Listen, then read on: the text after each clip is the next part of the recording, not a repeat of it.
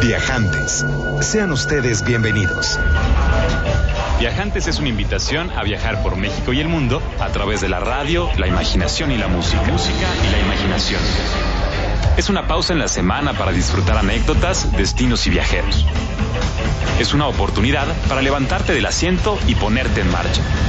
En compañía de Alonso Vera Cantú, pata de perro.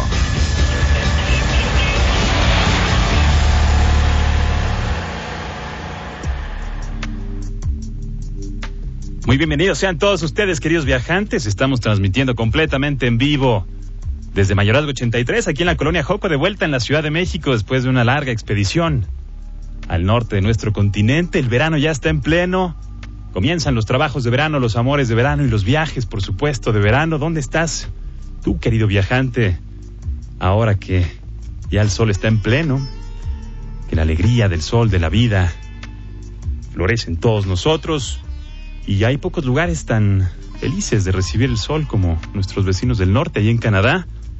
Los parques, las plazas se repletan con gente que danza al ritmo de tambores, al ritmo de instrumentos musicales en festivales que reúnen a miles y miles de personas que buscan ese contacto social después de varios meses de estar con el frío del invierno, con el proceso de deshielo de la primavera y que se encuentran nuevamente a los ojos y que se miran y que se saben parte de algo mayor a uno mismo. Y eso es parte de la experiencia de viajar, saberse parte de algo más, parte de una tribu global. Y Montreal es una de esas ciudades que te permite sentirte parte de algo.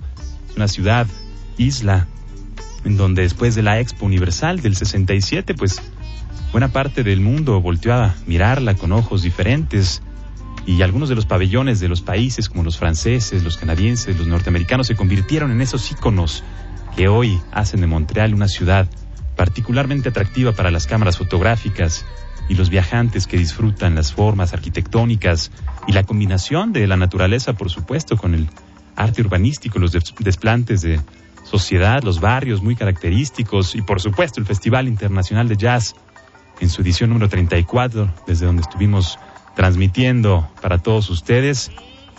Uno de los destinos que más llamó mi atención fue el SAT, el Centro de Artes Tecnológicas, que es casa del MUTEC, el festival que nos visita. Ahí es su morada, ahí se encuentra la gente que ilumina esos domos con ciencia y arte en paralelo, en simultáneo. Ahí también hay un laboratorio de cocina en donde cada semana se crea o se recrea un homenaje a los distintos sabores, a los distintos ingredientes del mundo. Me tocó Israel y comimos berenjena deliciosa y hummus y tabule y algunas otras delicias que ya imagino podrás probar muy pronto ahí en casita, querido viajante. Y por supuesto disfrutamos del arte callejero en las calles de San Lorenzo, en Santa Catarina, más de 30 piezas de arte urbano gigantescas con colaboraciones de todas partes del mundo brindan esa oportunidad de manifestarse, de cantarle al verano.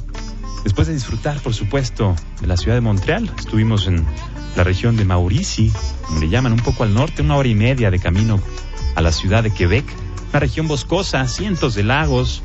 Tuvimos el gusto de visitar uno llamado Sacacomí, repleto, por supuesto, de mosquitos, un lago muy tranquilo como espejo que refleja el horizonte repleto de árboles, en donde habitan osos negros y por supuesto también castores que construyen su hábitat a base de trabajo intenso. Cortan y cortan árboles con sus dientes afilados y construyen esas presas para hacerse de un estanque artificial en donde se sienten seguros y protegidos de los predadores como los lobos y por supuesto los osos. Sus madrigueras tienen acceso subacuático y son extraordinarios nadadores y tuve el gusto de visitarles, también aprender de la cultura amerindia de las primeras naciones que en esta región aún habitan y por supuesto que resguardan mucha filosofía, mucha tradición, mucho conocimiento con respecto a las hierbas, a las plantas medicinales, a la forma en la que el bosque y los animales le hablan al viajante y que si no fuera por ellas, esas tradiciones, esos conocimientos de la herbolaria, pues los europeos nunca hubieran logrado instalarse 1608 fue la fecha de la fundación de la ciudad de Quebec, la ciudad más antigua al norte de México. Vamos a platicar un poco más de ella con mi querida amiga Mariette, representante de la Oficina de Turismo de Quebec. También vamos a tener el privilegio de que nos acompañe el viajero Pablo Vidales para explorar juntos algunos de los destinos más remotos del planeta. Y por si fuera poco va a estar mi querido amigo Jaime Pinto Azuara de la aerolínea LAM para platicarnos sobre su pasión por los aviones y los retos de la industria. Muy buena música y todas las nuevas del mundo de los viajes. Gracias por acompañarnos. 560-10802 es el teléfono en cabina. Arroba viajantes Mi nombre es Pata de Perro. También me conocen como Alonso Ver y mi oficio es viajar. Así que a viajar viajantes por medio de la radio, la música y la imaginación.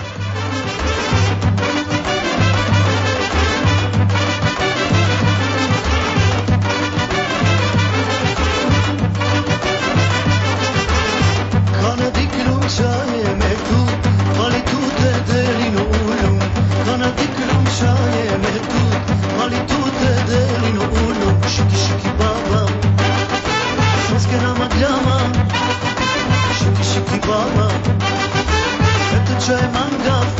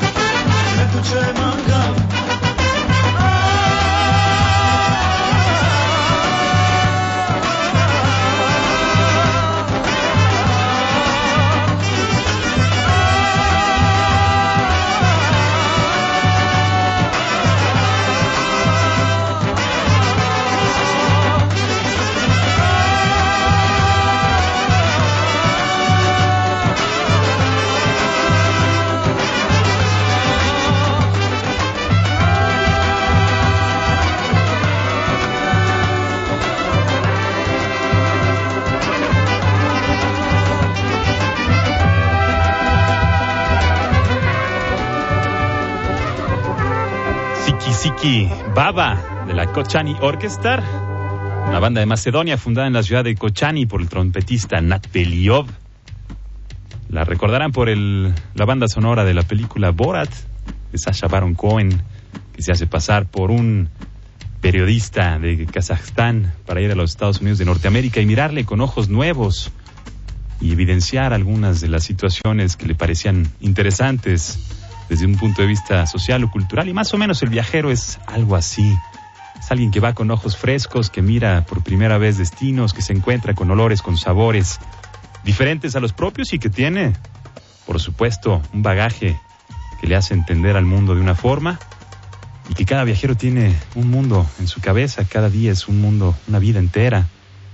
Y el viaje en sí, pues es un recordatorio de lo breve que es la vida, una invitación a vivirla con intensidad, a estar atento a las señales del camino, a estar atento, sonriente, por supuesto, ante las invitaciones de los viajantes locales y, por supuesto, a seguir las extrañas sugerencias de viaje que, como dice Kurt Vonnegut Jr., son lecciones de baile de Dios. Así que melodías gitanas de diferentes partes de los Balcanes aquí en Viajantes para iniciar esta tarde sabrosa de verano. 560-108-02 es el teléfono en cabina. Arroba Viajantes y es el Twitter del programa. Vamos a presentarles a un viajante que hace tiempo ha hecho suyo el planeta y que poco a poco va consolidando geográficamente.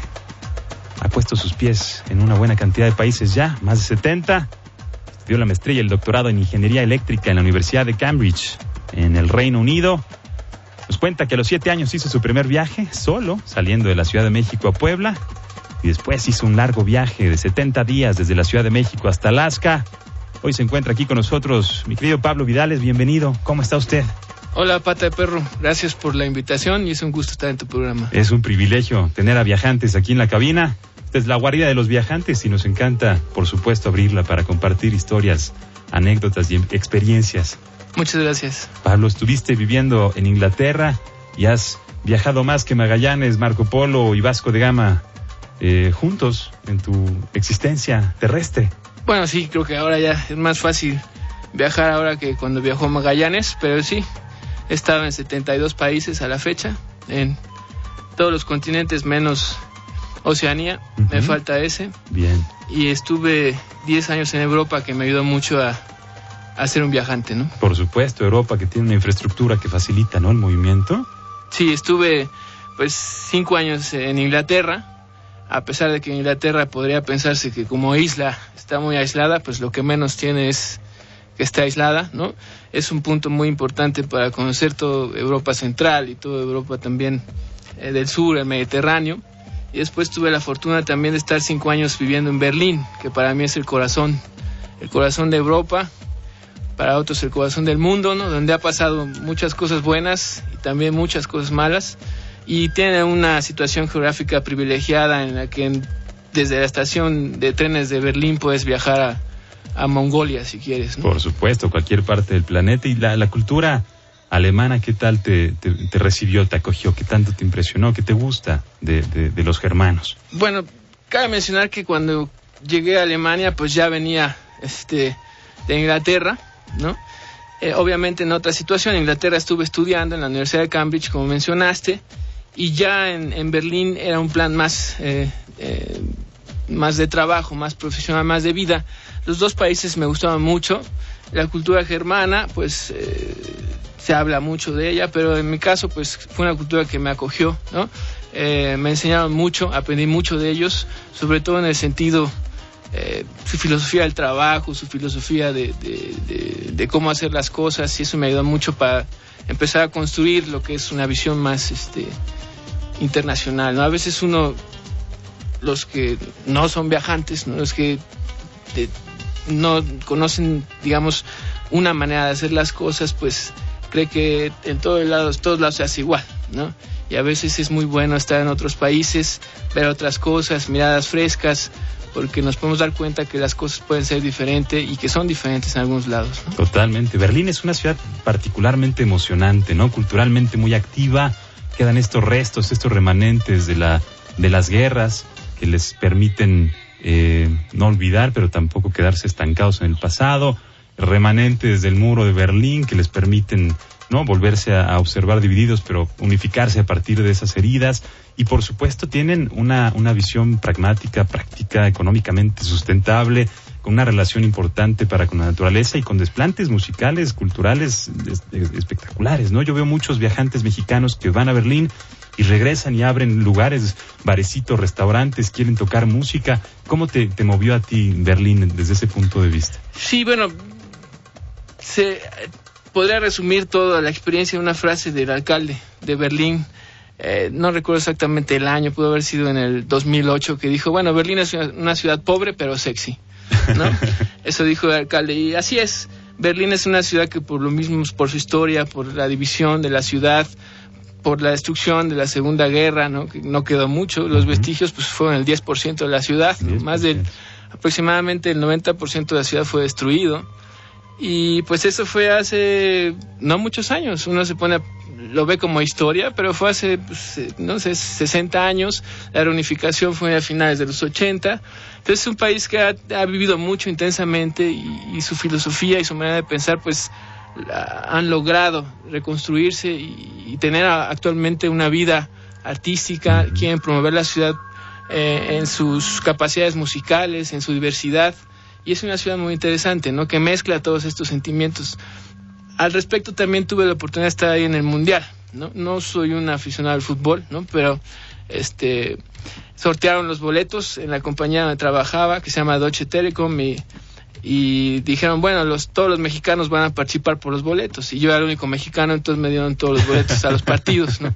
No fue nada. hablado, No fue nada, nada difícil ganar los boletos y este y tuve la oportunidad de ver y fue una situación interesante en el sentido que fue la primera vez en que los alemanes realmente mostraron sin tapujos otra vez el nacionalismo, ¿no? que es algo muy es un tema muy difícil en Alemania el nacionalismo por las razones que todos conocemos eh, y en ese mundial sacaron las banderas, pegaron las banderas en las calles, en las puertas, celebraron y demostraron sin ningún tapujo que eran alemanes y ese cambio apenas, después de tantos años, pues apenas se dio en lo que fue la Copa de Fútbol en interesante. Y hay dos temas que me surgen. Uno, Berlín es, por supuesto, eh, tengo entendido, la segunda ciudad con mayor eh, población de origen turco después de Estambul. y, y, por supuesto, cuando hay un evento de semejante magnitud como un mundial, unas olimpiadas, una exposición universal, la ciudad es completamente diferente a la que uno como viajante se podría encontrar en una temporada digamos, más habitual, más normal. Ahorita que estamos en verano, los viajantes se encontrarán con ciudades, con poblados, con una densidad de, viajantes diferente y por supuesto los locales tendrán atención diferente. Eh, valdría la pena sugerir que cuando visiten un destino, si buscan esa, ese encuentro, esa comunión con otros viajantes, pues el verano es un momento óptimo. Y si no, busquen una temporada baja. ¿Cuándo recomiendas tú visitar Berlín? ¿Qué es lo que más te gustaría recomendarle a los viajantes? Bueno, yo creo que para visitar Berlín, pues tendría que ser en verano, de preferencia. El verano no es muy largo, ¿no? Son unos 40 días, 60 días máximo. Y el verano, pues allá llegan a los 28 grados, ¿no? Son temperaturas récord. Y pues ya con eso todo, hay una vida en los parques y tal. Mencionabas que Berlín es una ciudad muy verde y es cierto, tiene el espacio, el parque más grande dentro de una ciudad que se llama Tiergarten, ¿no? Tiergarten. Eh, que durante la guerra lo usaban para sembrar papas, pero ahorita ya es un parque donde va a correr la gente y todo eso, y es el parque más grande dentro de una ciudad, que se de con el Parque Stanley en Vancouver y por supuesto con el Parque Central de Nueva York. y Chapultepec, también. Son, son parques muy grandes, se discuten ahí. Y este y bueno, en verano, pues todos estos espacios que son abiertos, pues son mucho más disfrutables.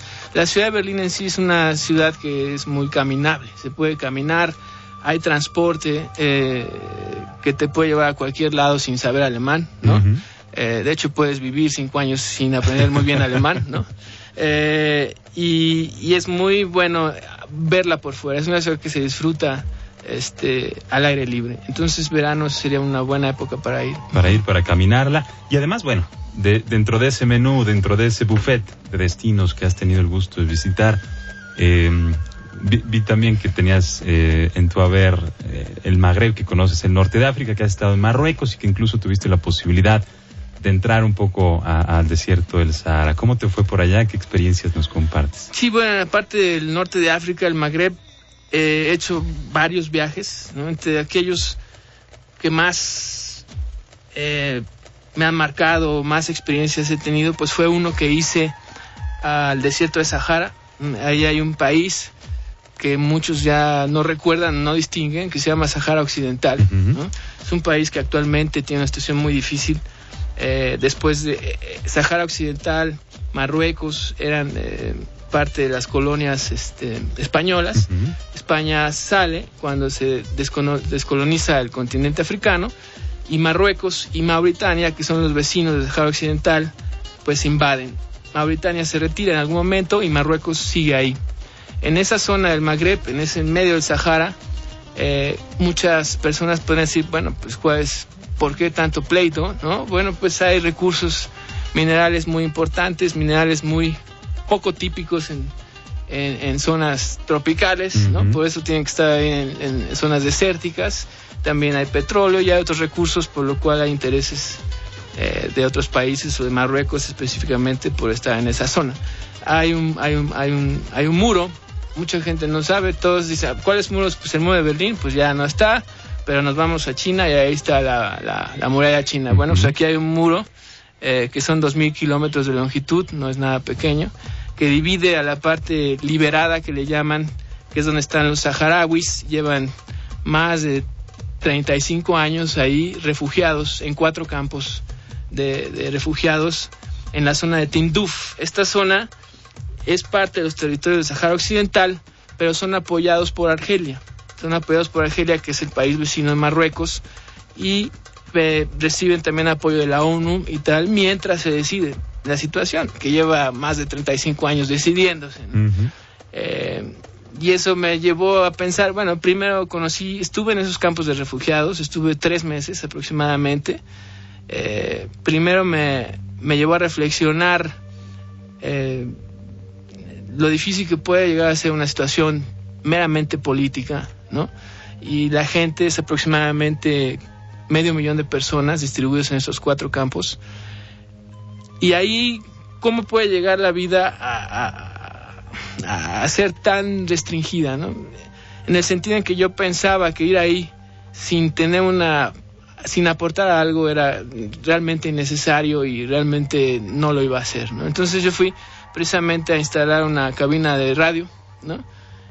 Y, y pues no quería usar los recursos que tienen, pero realmente son recursos que vienen, eh, muy difícilmente llegan y tal. Eh, prometí que no iba a decir esto a mi esposa, a Paola, que le mando un saludo, aquí está. Este, y le agradezco que organizó esta invitación contigo, Pata de Perro. Eh, le dije que no lo iba a decir, pero lo voy a decir, bueno, no me bañé en todo ese tiempo. Eso. No me bañé porque eh, pues me daba pena usar el agua en medio del desierto, que llega el agua embotellada y tal, es, o potable en los camiones y tal, llega cada cinco meses, pues no me bañé. Hay que frotarse ¿No? con arena nada más. ¿no? Sí. Es una buena, un buen método. Vamos a hacer una pequeña pausa y continuamos platicando, si te parece bien, de los destinos, no les llamemos en conflicto, los destinos en procesos eh, diferentes a los que conocemos y que por supuesto nos invitan a reflexionar de manera más profunda, que como viajantes nos comprometen y que traigamos esas enseñanzas que, que, nos puedas compartir, Pablo, del Sahara Occidental a nuestro hermoso país de México. Vamos a escuchar una canción, si te parece bien, antes del corte. Esta se titula Woke Up This Morning de Alabama 3 de 1997, famosa por supuesto por esta serie de Los Sopranos. Saludos a James Gandolfini, que en paz descanse. Y saludos a los queridos viajantes que nos escuchan como todos los sábados. Volvemos enseguida a 560-10802. Esto es Viajantes.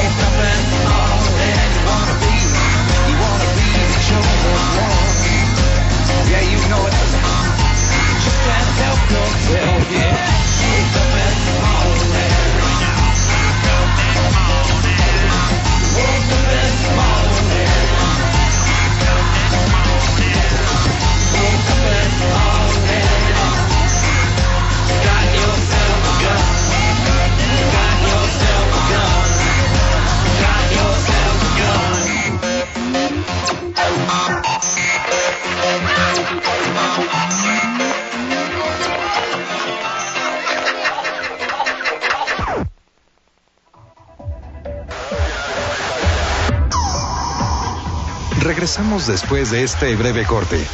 Comuníquese al 560-108-02. Escúchenos en todo el mundo por www.horizonte.imer.com.mx.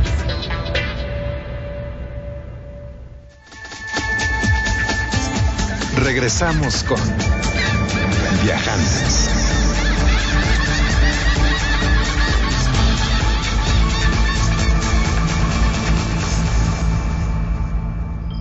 Bienvenidos de vuelta, queridos viajantes. Seguimos transmitiendo en vivo desde Mayorazgo 83, aquí en la colonia Joco. Mi nombre es Pata de Perro, me conocen como Alonso Vera, y esto es Viajantes 560-10802 es el teléfono en cabina. Arroba Viajantes es el Twitter del programa. Tengo el gusto de que me acompañe aquí en cabina mi amigo y viajante Pablo Vidales, con quien hemos estado platicando de su vida y su experiencia viajando por Berlín y el resto de Alemania, más de 70 países en su haber. Estamos llegando a esta zona extraordinariamente remota de Sahara Occidental, una nación en proceso de construcción, reconstrucción, de construcción. Y Pablo nos estaba platicando de la experiencia de no bañarse todo ese tiempo. no, Pablo, platícanos de nuevo en este destino pues tan remoto que muchos de los viajantes, por supuesto, no estaremos familiarizados con él. Más o menos, ¿qué nos puedes compartir para ubicarnos como nación, como ubicación geográfica y, por supuesto, su situación como nos estás comentando, que es sensible y que por supuesto es muy inspiradora. Sí, bueno, eh, Sahara Occidental en sí está, los vecinos son Marruecos, Argelia y Mauritania. Sahara Occidental actualmente se encuentra dividido en lo que son los territorios eh, de ocupación marroquí y los territorios liberados que se llaman ellos o se denominan la República Árabe Saharaui Democrática o RAST. Eh, y pues lo que son los territorios liberados están estos campos de refugiados, toda la población vive ahí. Eh, hablan un idioma que, eh, un dialecto del árabe que se llama Getsemaní.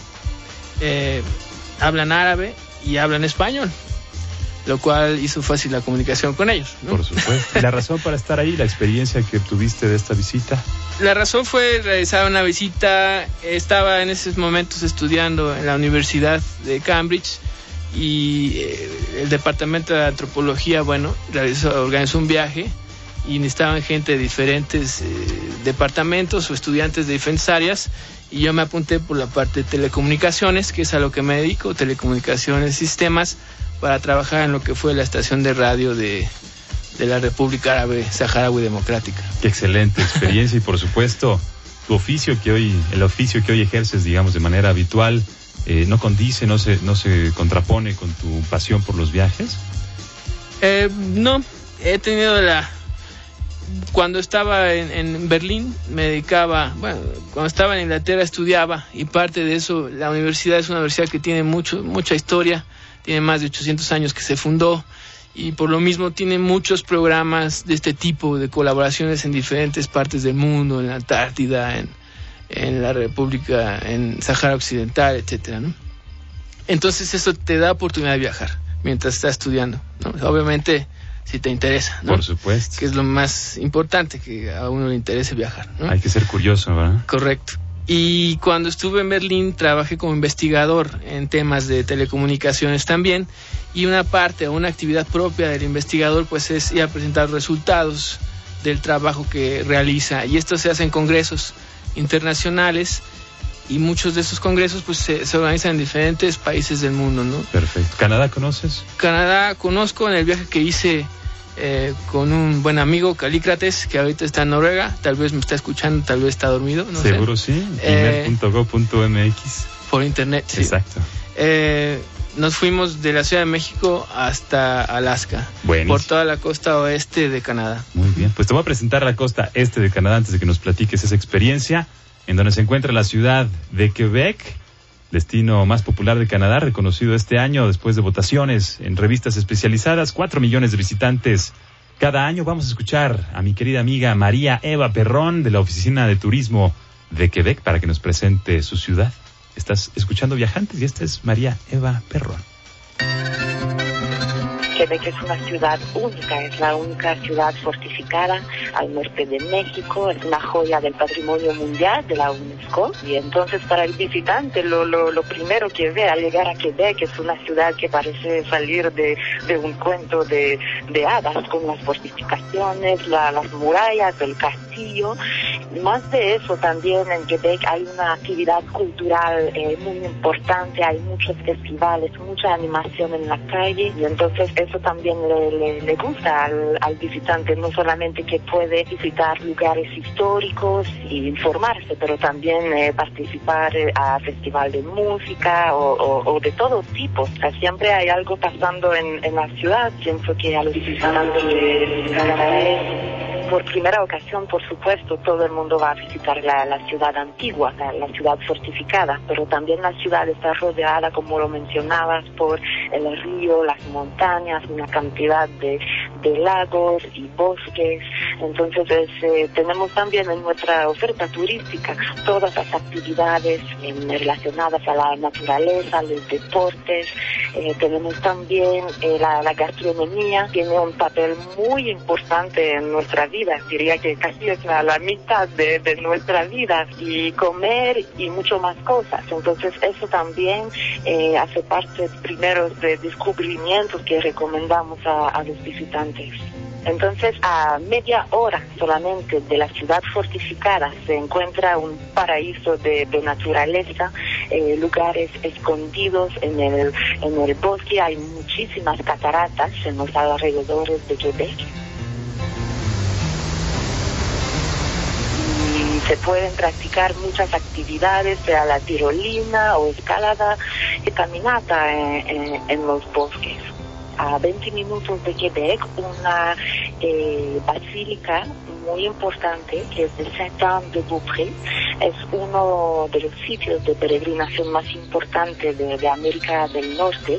Recibe cerca de un millón de, peregrinos cada año y es un lugar eh, impresionante dedicado a Santa Ana luego de camino a estos sitios que, le, que les comentaba, en camino hay una isla que se llama la isla de Orléans, donde llegaron los primeros colones eh, de Nueva Francia y todavía al día de hoy es un lugar eh, bucólico eh, donde se crecen eh, nuestros eh, productos regionales, como te comentaba, de, de vino, de sidra, de, de, muchas pequeñas frutas.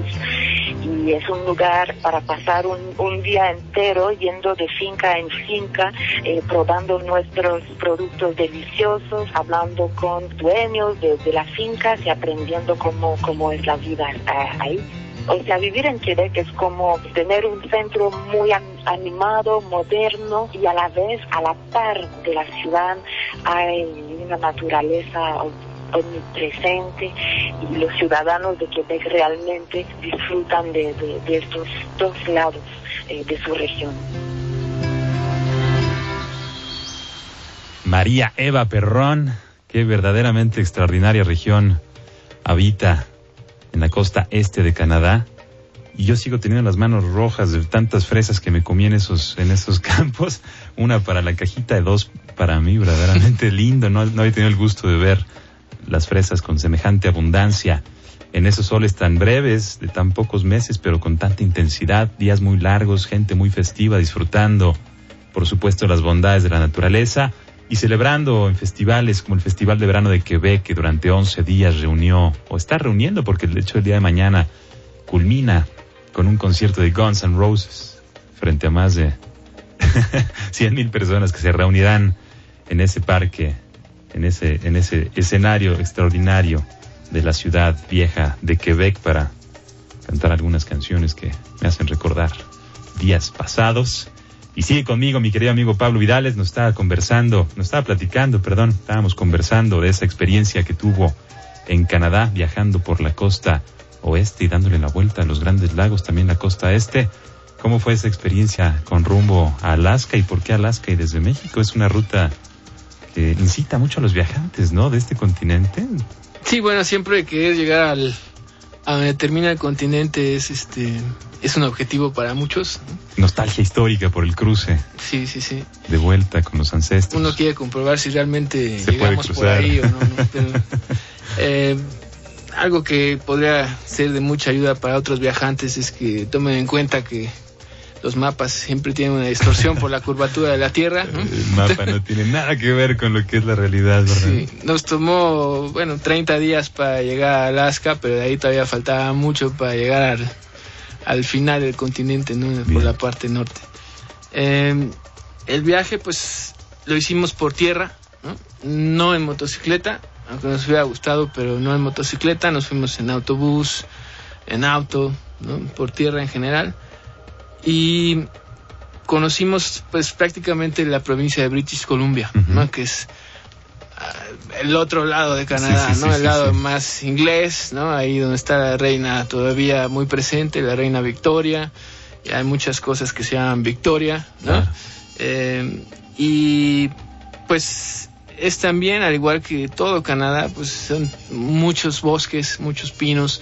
Es muy agradable para el viajero, siempre también en verano, ¿no? De hecho, en invierno eh, sería muy difícil llegar por tierra, inclusive a Alaska, porque los caminos y la nieve todo lo cubre, ¿no? Lo hacen complicadísimo. Sí, eh, hay muchos lugares para acampar, puedes manejar, es muy bueno ir por tierra porque prácticamente cada dos, tres horas hay un lugar donde acampar. Con Nosotros infraestructura fuimos muy adecuada, ¿no? Con infraestructura, Con, acceso a sí. sanitarios, con espacios para hacer tu fuego, agua, agua. este lugar para el coche, los osos, instructivos para avientar a los osos. Por supuesto. Tienes que hacer ruido. No este, meter comida a la tienda de campaña, nunca tener comida consigo cuando acampan en los bosques, muy Sí. importante.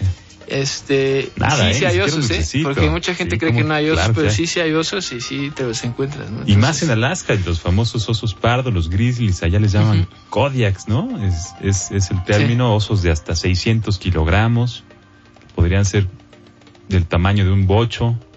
¿no? Y que no son necesariamente pacientes ante Sí, no, no. los visitantes, los viajantes es- que no están precavidos. Pablo, vamos a escuchar una canción que tiene que ver con esos paisajes, que tiene que ver con ese sentimiento que luego le da al viajante cuando anda en el camino y extraña a la familia, pero al mismo tiempo se sabe parte de algo más grande. Esta canción se llama Solitary, de la maestra Sky Edwards. Muchas buenas memorias en Morchiva y por supuesto como solista, como viajante individual. Nos regala algunas delicias. Ella es de la periferia de Toronto y ahora viaja sola por el mundo regalándonos esta canción Solitary en Viajantes.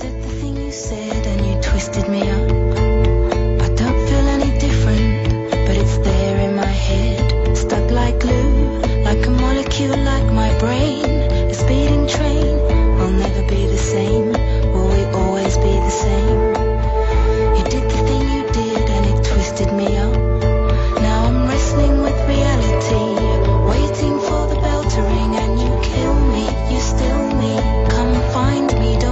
me.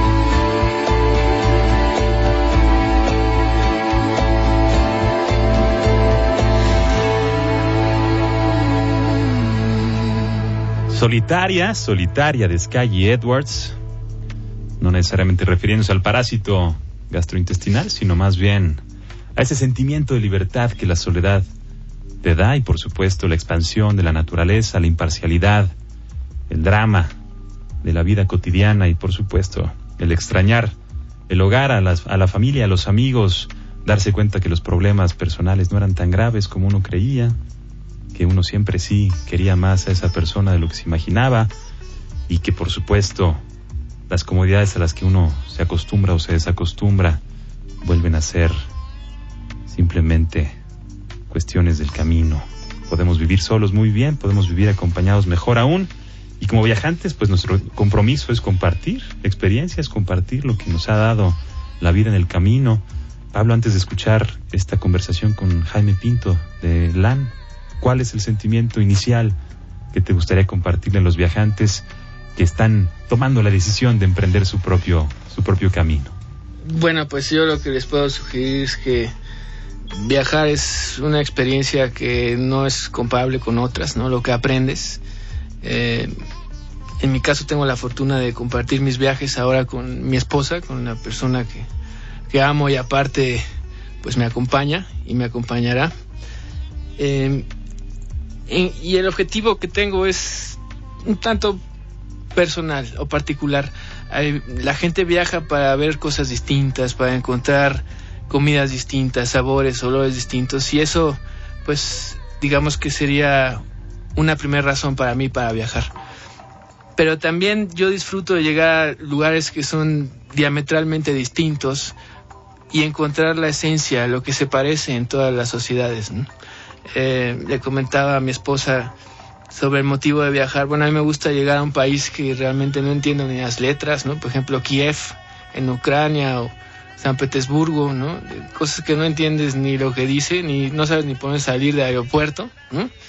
Y caminar en las calles sin un destino en particular en la ciudad y observar por aquellas ventanas que lo permiten, ¿no? Aquellas ventanas que nos dejan eh, ver lo que sucede adentro de los hogares y empezar a observar que si vas a la hora de la cena, al menos en una ventana va a estar una familia cenando, ¿no? Exacto. Eh, y eso va a pasar en cualquier lugar, en cualquier destino, en cualquier ciudad, por más diferente que pueda parecer. Todos somos uno, como bien nos recuerdan, Sí. en la cash. Y si te parece bien, vamos a escuchar a otro viajante, su opinión con respecto a la experiencia de viajar. Él se llama Jaime Pinto Azuara, estudió la licenciatura en Administración Turística con maestría en Mer- Mercadotecnia Integral, lleva cuatro años trabajando en aviación. Él es Jaime Pinto Azuara, trabaja en la compañía LAN. Esto es su conversación aquí en Viajantes. Hola, ¿qué tal? Soy Jaime Pinto y trabajo en una aerolínea porque la aerolínea es el medio de transporte más divertido, más emocionante. Te transporta de un lugar a otro. Solo estar en el aeropuerto y empezar a ver gente, los aviones es emocionante. Sentir que vas a despegar, cambiar todo, es, lo, es impresionante. Solo con eso, ver los aviones despegar, aterrizar, estar en el aeropuerto, el gente, el movimiento, la logística, todo eso es muy muy divertido. Bueno, desafortunadamente desde el 11 de septiembre la industria que más le ha pegado es a la aviación. No es increíble que las revisiones, que no te dejen subir cosas, que ir al aeropuerto ha sido una pesadilla para muchas personas que antes disfrutábamos solamente el, el ir al aeropuerto. Esperemos que algún día cambie esa época dorada donde llegabas con el piloto a la cabina, la sobrecargo. La comida, sobre todo, era una experiencia ir a comer, bueno, comer es arriba del avión, ahora te lo cobran. Bueno, lo que más me deja es saber que la gente llega y se va contenta, seguros, y aunque no te lo digan, siempre hay personas que disfrutan, que no disfrutan, pero siempre ver la, la sonrisa cuando le da la, cuando estás desde la oficina de boletos, desde la agencia de viajes que uno to le lo toca atender, en los eventos eh, para fortalecer la marca. Entonces esa sonrisa es la, lo que te deja independientemente del boleto de avión. Y bueno, yo recomendaría a las personas que sí, que le gustan los aviones, que le gustan las fotos, que le gusta ir a la cabina, al aeropuerto, que lo sigan haciendo más restrictivo o que lo sigan haciendo, pues si al final es lo que te llena pues si, si, no hay esas personas comprometidas y que dejan todo en, el que tienen turbocina en, en la sangre, no, no funcionaría. Mi nombre es Jaime Pinto, trabajo en la aerolínea en Grupo LATAM, formado por LAN, LAN y TAM, y un saludo a todos los oyentes y bueno, a seguir viajando por todo el mundo.